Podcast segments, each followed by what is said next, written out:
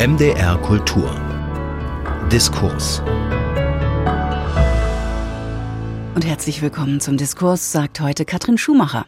Auf dem Programm steht ein Gespräch mit Frank Willmann, geboren 1963 in Weimar. In seinen Büchern hat sich der Autor unter anderem mit subkulturellen Strömungen in der DDR beschäftigt. In diesem Frühjahr nun hat er eine Recherche vorgelegt, die in die frühen Nachwendejahre führt und vom Paten in Neuruppin erzählt. Mit diesem Buch war Frank Willmann zu Gast auf der Leipziger Buchmesse 2023 und hat am MDR Kulturstand von Breaking Bad in Brandenburg erzählt. True Crime? Das war meine erste Frage an ihn. Man kann es True Crime nennen, ich nenne es erzählendes Sachbuch, weil das trifft letztendlich das Gleiche. Es geht um eine Gruppe von Männern, die sich schon als Jugendfreunde kannten und die dann schön nach der Wende angefangen haben, auszunutzen, dass, dass sowas wie eine Wildwest-Atmosphäre war. Also die sich, die erstmal angefangen haben mit einer Imbissbude, dann ging es weiter, Spielotheken, äh, landete dann bei ähm, einem Bordell und bei Drogenhandel tatsächlich. Diese Bande ist eine, die könnte man aus ja, aus dem Fernsehen kennen oder aus der Bildzeitung. Es war die XY-Bande. Magst du vielleicht mal erklären, wieso die XY-Bande genannt wurden und vor allem auch, was dich daran fasziniert hat, da so ein bisschen reinzustechen in diese Bande? Also XY-Bande ist eine Erfindung der Bildzeitung gewesen, hat aber auch einen direkten Bezug, weil die Leute kommen alle aus Neuruppin und dort lautet das Kennzeichen OPR aus Prignitz. Und weil sie Spaßvögel sind, haben sie sich dann dahinter noch ein XY basteln lassen von der Zulassungsstelle. Das heißt, ihre hochwertigen Pkw, mit denen sie durch die Gegend kutschierten, äh, hatten die, alle die gleichen Kennzeichen, natürlich dann eine andere Ziffer. Und äh, es ging darum, die Larry zu machen, auf sich aufmerksam, die große Klappe zu haben. Deswegen benutzen sie das und daher kommt der Begriff äh, der XY-Bande. Mich hat äh, fasziniert, dass das alles ähm, Jungs oder Männer waren hauptsächlich, die zur Wende 18, 19 waren, wie gesagt, aus Neuruppin, die kannten sich aus der Schule zum größten Teil und stammten alle aus weitestgehend ehrbaren Familien, aber deren Eltern natürlich, wie, wir, wie viele von uns, die zumindest im Osten aufgewachsen oder leben durften, 1989, 90, wo die Biografien sehr große Brüche erfuhren. Das heißt, die Eltern sind zur Hälfte arbeitslos geworden. Es gab andere politische Strukturen. Was gestern noch äh, war, war aber plötzlich falsch. Und die waren alle so zur Wendezeit 18, 19 sind dann ein paar sind auch in Bayern arbeiten gewesen, wollten dann mal wieder zurück nach Neuruppin, war klar. Das heißt, der Olaf, der Pate, der jetzige Ex-Pate, aber trotzdem der Namensgeber, ist wiederum eine Erfindung des Stern gewesen, der Pate von Neuruppin. Der hat dann äh, eine Imbissbude aufgemacht, wie du schon sagtest, dann, und hat sich so peu à peu, hatte versucht, die blühenden Landschaften von Helmut Kohl zu erhaschen. Als es nicht geklappt hat, äh, haben sie dann zu drastischen Mitteln gegriffen. Es ist interessant, dass es äh, quasi alles über die Lüste geht. Ja, es fängt an mit dem Essen und dann geht es irgendwie geht's um Sex, geht es um Drogen. Ähm, eigentlich eine, eine spannende Kombination. Also wie hast du von dieser Bande erfahren? Also klar, das ging durch die Presse. War es damals schon so, dass du dachtest, so, wow, was haben die da gemacht? Oder kam das erst später, als du dich auch überhaupt auch in anderen Büchern mit der Wendezeit oder Nachwendezeit befasst hast und gesagt hast, hm, dieser Raum voller Möglichkeiten, vielleicht war es nur da möglich, dass sowas äh, stattfinden konnte? Also wann hast du gedacht, so, da gucke ich mal näher hin? Also von mir gibt es eine ganze Menge Bücher schon, die sich im Vorfeld mit sehr vielen äh, DDR-Themen beschäftigten, politischen Themen, aber auch äh, Hooligans, äh, Punkrock. Ich habe Bücher über Punk geschrieben und, und hatte bis dahin keinen Ausflug in die organisierte Kriminalität unternommen. Hatte das eigentlich auch nicht vor. Bis 2019 ein Kleinverleger aus Neuruppin mich auf die Geschichte angesprochen hat. Ich habe das damals, hat es auch mitbekommen seinerzeit. Und der hat mir dann erzählt von den Herren und dass da irgendwie ein Interesse gäbe, dass man da vielleicht was machen könnte. Und ich hat mich zwei Jahre lang genervt, bis ich dann doch irgendwie gedacht habe, okay, jetzt äh, lässt dich mal ein auf die Brüder. Und da ich damals noch Trainer der deutschen Schriftsteller-Nationalmannschaft war, gab es ein Fußballspiel. Der Pate Olaf spielt immer noch Fußball bei Union Neuruppin, die dann nach Berlin gekommen sind auf unserem Platz in Mitte. Und dann wurde der Olaf mir vorgestellt und ich habe da so einen ganz eloquenten Typen getroffen, der so als erstes so, als eine seiner ersten Sätze war, ich habe gefragt, wie hast du den Knast ausgehalten? Ja, ich habe die Süddeutsche Zeitung abonniert, da ging's. Und wenn ein Krimineller die Süddeutsche Zeitung abonniert, das war der einzige äh, aus äh, der ganzen äh, Knast, ne, die Süddeutsche abonniert hatte, musste irgendwie was dran sein. Und wir sind dann ins Gespräch gekommen. Ich habe gemerkt, dass ich mit einem sehr intelligenten Menschen zu tun habe. Und dann äh, kam noch seine Frau dazu, meine Freundin kam dazu und wir haben uns dann so langsam angenähert Dann habe ich mir überlegt, okay, was machst du jetzt für ein Konzept? Ich bin auch ein bisschen Journalist, aber eher Hobbyjournalist und eher Schriftsteller. Und ich wollte halt nicht, äh, es wäre mir zu langweilig gewesen, die Geschichte nachzuerzählen, so vom Hohen Ross und schön äh, die, die, Medien zu plündern und noch drei Sätze dazu zu schreiben. Also ich habe mir es da ein bisschen schwerer gemacht und habe die ganze, habe die Leute interviewt, zumindest äh, fast alle, die, also haben fast alle mitgemacht, aber auch den Richter, die Ehefrau, die Mutter und habe dann aus diesen äh, ganzen Geschichten ein, ein äh, Buch gemacht, was quasi die Geschichte von Anfang an erzählt. Das heißt, es beginnt in der DDR, in der Kindheit.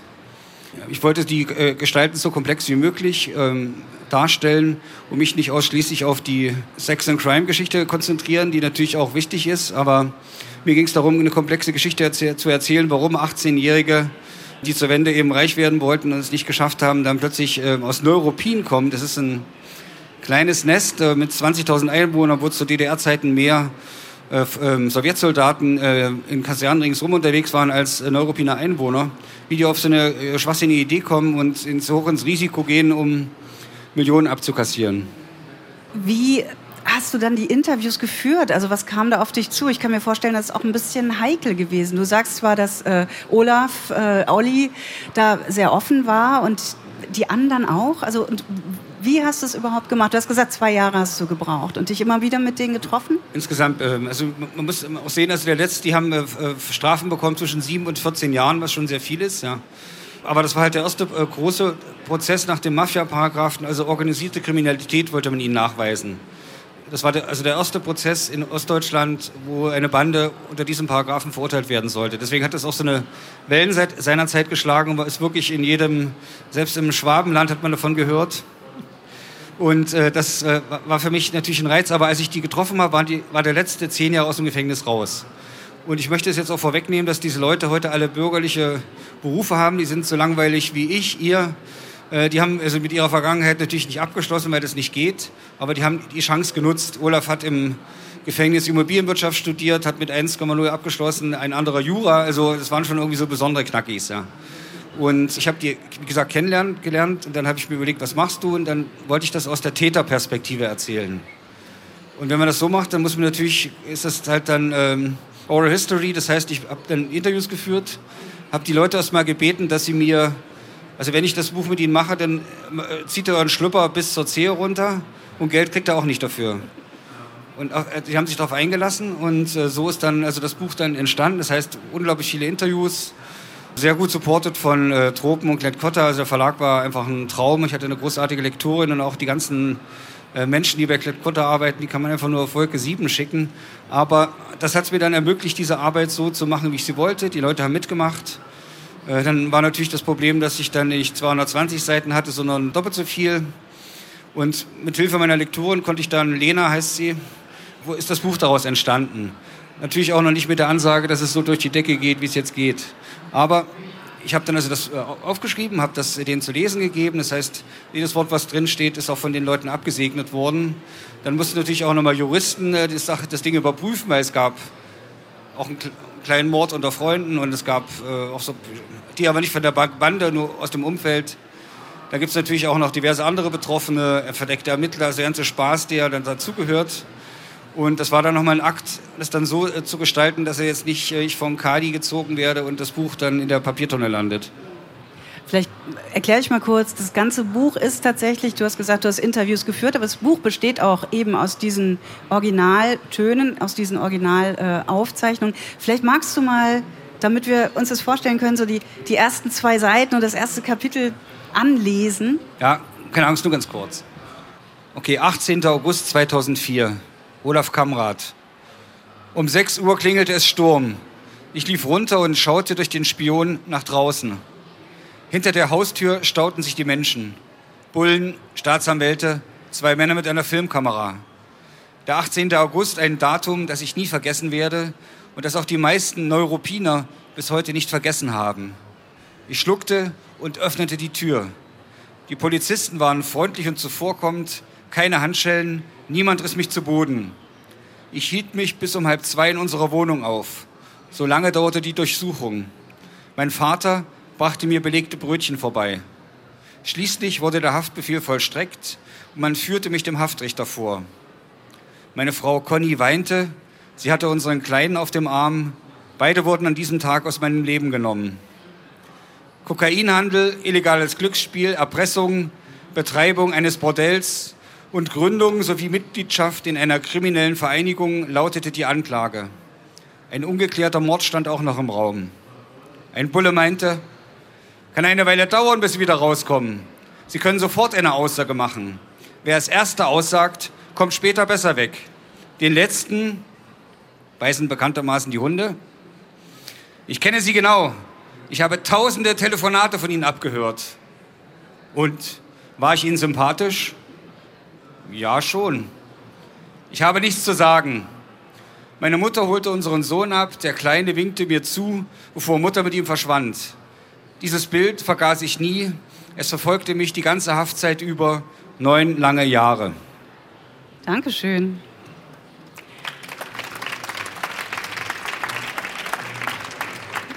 Interessanter Satz, ne? War ich Ihnen sympathisch? Hm.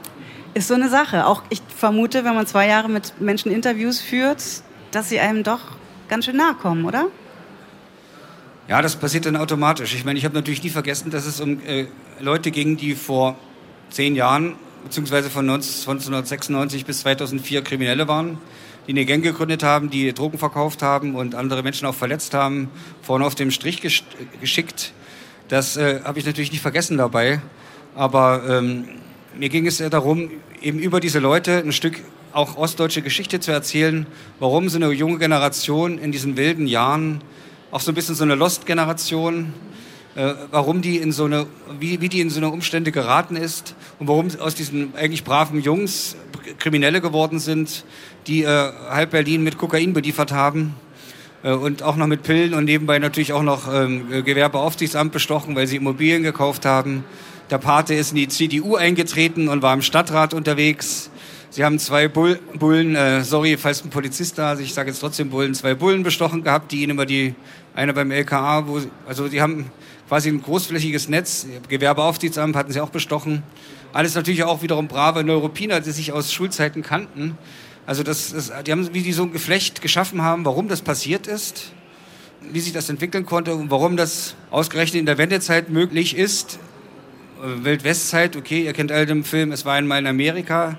Das spielt auch in einer bestimmten Zeit in New York, wo ähm, quasi Einwanderer ähm, mit äh, illegalen Alkohol ihr Geschäft verdient haben. Aber das hat, da gibt es ganz viele Bezüge. Das äh, Tolle beim Lesen ist tatsächlich, dass man einmal versteht, dass das nur sehr schlaue Leute machen können, alles, was da passiert. Also dieses Netzwerk aufbauen hat schon eine wirklich eine Cleverness. Ähm, und dann ist es auch so, wahrscheinlich ging es dir auch so, beim Interview führen und dann nachher verschriftlichen, es, es ist so, man hat eine gewisse Nähe, die aber nicht wirklich Sympathie ist. Ja? Also dieses Buch wahrt einen Abstand, der total korrekt und gut ist. Das merkt, also man merkt es beim Lesen und es hat auch, es hat auch was für sich. Nicht, ähm, also beim Happy End wird abgeblendet, ja, also nicht beim Gefängnistor Schluss zu machen, sondern einfach auch weiter zu gucken.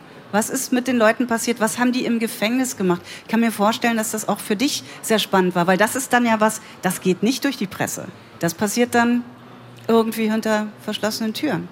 In die Presse geht, die verlässt natürlich dann das Geschehen, sobald der Prozess durch ist und man seinen letzten äh, Bericht in die Tasten gehauen hat. Aber ich wollte auch wissen, was es bedeutet, äh, wenn man 14 Jahre Gefängnis bekommt, oder die meisten bekamen sieben, aber der Pate 14, hat neun abgesessen, wie ihr jetzt hier gehört habt. Was das aus einem Menschen macht, es war, also, war eine, also ja, was passiert dann? Ne? Was machst du dort? Wie, wie gehst du mit allen möglichen Dingen um, die für, für dich normal waren? Was, was bewegt dich? Was ist dein Antrieb? Wie, wie stellst du dir deine Zukunft vor? Was, wie gehst du mit Sexualität um? Äh, was, wie passt du auf, dass du im, im Knast nicht in der Knasthierarchie in eine Situation gerätst, wo du halt fällig bist, alle fünf Minuten?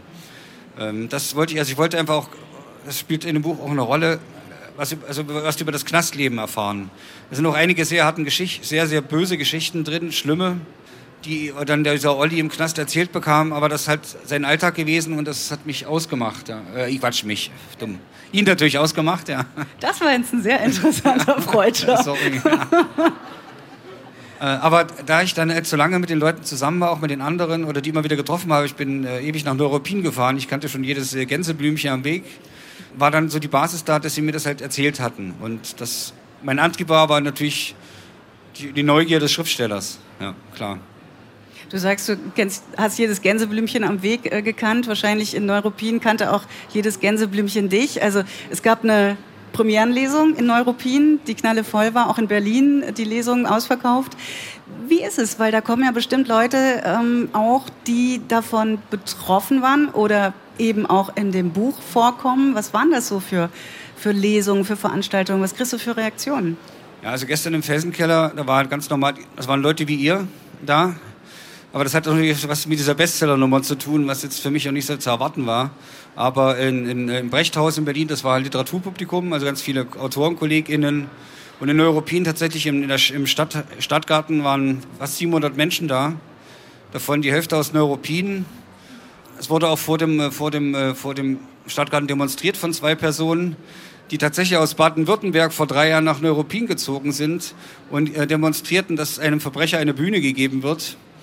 Ich habe versucht, auch mit denen zu reden, aber das war natürlich Quatsch, weil die haben, äh, das sind auch überzeugte Christen gewesen und ich habe dann versucht zu sagen, dass äh, ja, man ja, dass auch ein Sünder eine Chance vielleicht mal bekommen kann, aber das haben sie nicht verstanden. Aber das waren die zwei, die demonstriert haben. Die, in der Stadt gibt es natürlich auch Leute, die das nicht gut finden, die auch das Buch nicht gut finden, äh, weil es halt ihre Stadt beschmutzt, die jetzt eine Fontane-Stadt ist. Er ist ja nicht die Stadt des Paten, sondern eine Fontane-Stadt. Er ist da geboren, auch überall Denkmäler, Fontane, Apotheke, Kirche, Schule äh, und so weiter, was man halt so macht, wenn man äh, einen hat. Ja. Und ähm, im Publikum, das war schon auch, ähm, das war jetzt ungefährlich, aber da waren schon auch 300 Bösewichter da. Oder frühere Bösewichter, nicht mehr praktizierend meistens, also auch in die Jahre gekommen. Und äh, sehr viele neugierige äh, Bürger aus Neuruppin und Umfeld es war ein sehr gemischtes Publikum. Es war zum Glück, war zum Glück so, ähm, dass, also voller Saal ist echt die Hölle. Also das, so ist heute okay, aber wenn du da 700 Leute vor dir hast, aber die Scheinwerfer, die gingen mir direkt ins Licht, äh, ins Gesicht. Ich habe nur die erste Reihe gesehen, nur die Füße. Und das war auch gut so, äh, weil ich mich dann auf die Füße konzentriert habe und irgendwie ins Licht geblinzelt und das dann überlebt habe. Aber das war halt auch eine Premiere, die wir haben wollten, die auch supported wurde von Buchhandlungen und so, alles äh, schön und Bildzeitung hat geschrieben, äh, das war die Schlagzeile der Bild, möchte ich auch nicht vorenthalten, vom Dealer zum Dichter. Also ich glaube, wir haben schon ziemlich klar gemacht, dass dein Buch keine Bühne ist, sondern Fragen und Antworten parat hat. Vielleicht ähm, zum Schluss nochmal so die Frage, bist du dieser Frage oder der Beantwortung der Frage, die du dir als erstes gestellt hast, wie konnte das sein damals? Also was hat diese Zeit für sich gehabt, dass da, ähm, dass sowas möglich war? Bist du dem nahe gekommen oder hast du eine Antwort drauf gekriegt, ähm, während du geschrieben hast? Das ist eine ziemlich schwierige und komplexe Frage. Ich möchte es eigentlich am liebsten den Leserinnen äh, überlassen, das selbst herauszubekommen. Es gibt eine Antwort in dem Buch, äh, aber ich möchte sie jetzt erstmal für mich behalten, wenn es erlaubt ist. Darf ich? Ich würde jetzt tatsächlich ganz gerne. Hast du vielleicht Lust, noch eine, eine kleine Stelle zu lesen aus dem Buch, so als Wollt Rausschmeißer?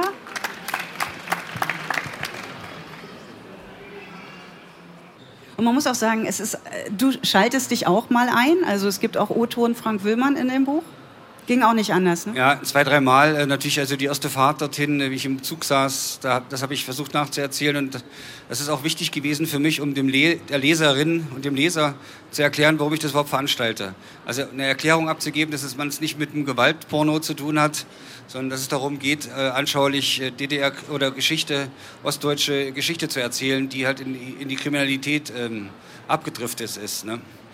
Okay, ähm, ich lese jetzt noch eine kleine Geschichte. Tellerwäscher heißt die, Olaf Kamrat. Meine Familie lebte schon lange in Neuruppin. Mein Uropa betrieb einen Kolonialwarenladen.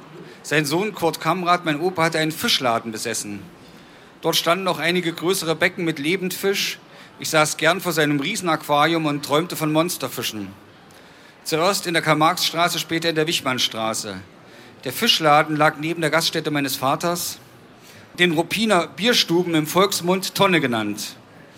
Meine Eltern, mein Bruder René, meine Schwester Heike und ich, 1968 geboren, lebten alle in einer Zwei-Zimmer-Wohnung, dazu noch Oma und Opa.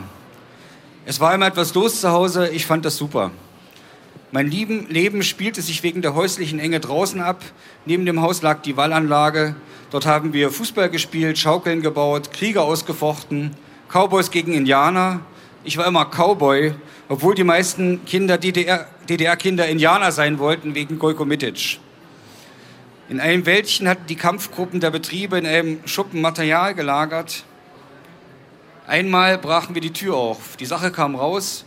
Wir wurden von der Volkspolizei genommen, vernommen. Der Abschnittsbevollmächtigte, dieser miese Kerl, petzte es meinen Vater. Ich bekam eine kleine Strafe. Der Kleiderbügel kam zum Einsatz. Dann vergaß es Vater wieder. Dankeschön. Habe jetzt wahllos rausgegriffen, sorry. Ja, na, wir, wir, haben noch ein bisschen Zeit, vielleicht sprechen wir noch. Ja, ich habe gerade gesehen, ich, ich habe hier keine Uhr und ich dachte, wir hätten, aber wir haben noch ein bisschen. Ja, also der Vater spielt eine große Rolle. Der war der Kneipenwirt in der Ruppin, in der angesagten Kaschemme im äh, Ruppiner Bierstuben im Volksmund dort Tonne genannt, an einem zentralen Ruppiner Platz, direkt gegenüber das Bürgermeisteramt und das VPKA Kreisamt. Für alle Nicht-Ossis die Bullenstation. Äh, und in seine Kneipe hat um sechs aufgemacht und da hat sich dann quasi früh alles getroffen. Das heißt, der Bürgermeister, die Volkspolizisten, der Stasi-Mitarbeiter, der Schuldirektor, der Fleischer, der Bäcker, alle haben dann früh erst das Bierchen gezischt, bevor sie zur Arbeit gehen mussten und abends ihr letztes. Also diese Kneipe war ein Treffpunkt für alle, wie man das einfach kennt, so eine Kneipenkultur. Manche Menschen mögen das, ich finde das ganz schön. Und dort ist Olaf aufgewachsen. Das heißt, der Vater, der natürlich, der war eben ein Ort, der ist auch in die SED eingetreten, damit man ihn in Ruhe lässt. Äh, es waren auch sehr viele ähm, sowjetische Soldaten da, die dort auch gesoffen haben, natürlich Offiziere, äh, die im, im Suff äh, Tauben die Köpfe abgebissen haben und alles geduckelt haben, was man irgendwie konnte.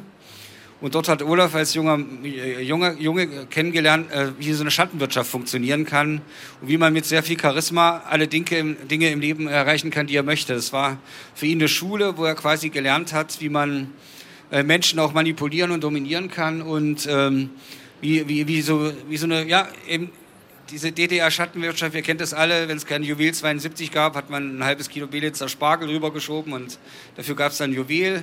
An der anderen Ecke hat man dann äh, äh, Raufasertapete wieder getauscht und so weiter. Also das, das hat Olaf früh mitbekommen und das geht dann in dem Kapitel noch ein bisschen weiter, wo ich das erzähle, wie er dann auch für den Papa gearbeitet hat und er durfte dann die Flaschen immer wegbringen, Altpapier und äh, äh Weinflaschen gab es in der DDR 20 Pfennig beim äh, Altstoffhandel. Das heißt, Olaf hat dann auch frühzeitig immer gewusst, wie man eigentlich an Geld kommt und hatte immer Geld. Und das war für ihn, waren so für, sie, für ihn so prägende Situationen. Die Kneipe des Vaters, die gab es genau bis 1991. Danach war ein asiatisches Restaurant drin, weil der Vater die Miete nicht mehr zahlen konnte. Und solche Charismatiker, das ist ganz interessant. Ich habe so gedacht, ähm, wenn man so ein Bild dafür finden wollte, das ist so wie so ein ja, also irgendwie so ein, so ein Leuchtstern in der Mitte und der aber in ganz verschiedene Richtungen geleuchtet hat, also ganz viele Leute auch angezogen hat, die unterschiedliche Fähigkeiten hatten. Ja, also die Jungs um ihn herum, jeder konnte irgendwas besonders gut. Der eine konnte zum Beispiel sehr gut Drogen aus Holland raus schaffen. Ja, das war, gehört zu den interessantesten Passagen, finde ich, weil ich mir sowas nie äh, habe vorstellen können, wie man so ja wirklich kiloweise das Zeug aus dem anderen Land durch die, über die Grenze kriegt, also dass man zum Beispiel Rauschgift, dass man das einsprüht mit Anti-Dog, dass die Hunde das nicht, äh, also man kann schon eine Menge lernen in dem Buch, ist heute wahrscheinlich ein bisschen anders, aber was ich auch mochte, ist, dass du auch durch die O-Töne drumherum gekommen bist, irgendwie diese, tatsächlich auch die Gewalt schildern zu müssen. Also du musstest nicht die Gewalttaten oder die Auswirkungen wirklich ähm, in den Mittelpunkt stellen, sondern hast eigentlich das, was sie gemacht haben, auch mit den Leuten in den Mittelpunkt stellen können. Ja, natürlich, Gewalt kam vor.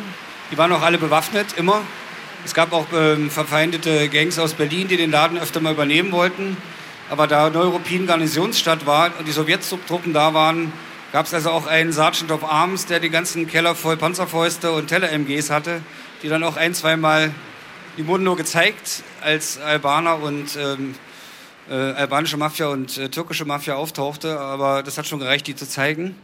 Also das kommt auch vor, das kann, muss ich natürlich auch, habe ich auch benannt, weil es auch dazugehört. Ja. Äh, aber mich haben halt auch, also mich haben, einfach alle Aspekte interessiert und allen habe ich versucht nachzugehen, äh, soweit mir das möglich war und soweit die Leute mir das erzählt haben. Wie kommt man da wieder raus aus so einem Kosmos? Also ich meine, ein faszinierender Kosmos und dann nochmal schreibend, also wieder aufgerufen. Ja. Naja, das Buch ist ja jetzt irgendwie ein Bestseller, habt ihr wahrscheinlich mitgekriegt, wenn ich wisst das jetzt, also schon die dritte Auflage nach sechs Tagen und ähm, jetzt werde ich natürlich erstmal ein bisschen damit unterwegs sein und das Buch vorstellen. Das heißt, ich bin nicht draußen jetzt erstmal die nächsten äh, Monate, aber ich habe auch wieder neue Projekte, die ich machen möchte mit dem Verlag und spätestens dann werde ich draußen sein, wenn ich also neue Projekte angehe. Jetzt äh, genieße ich das natürlich auch und freue mich, dass ich so ein nettes Publikum wie euch hier habe, das mir zuhört und äh, ich meine äh, Märchenstunde hier absolvieren darf.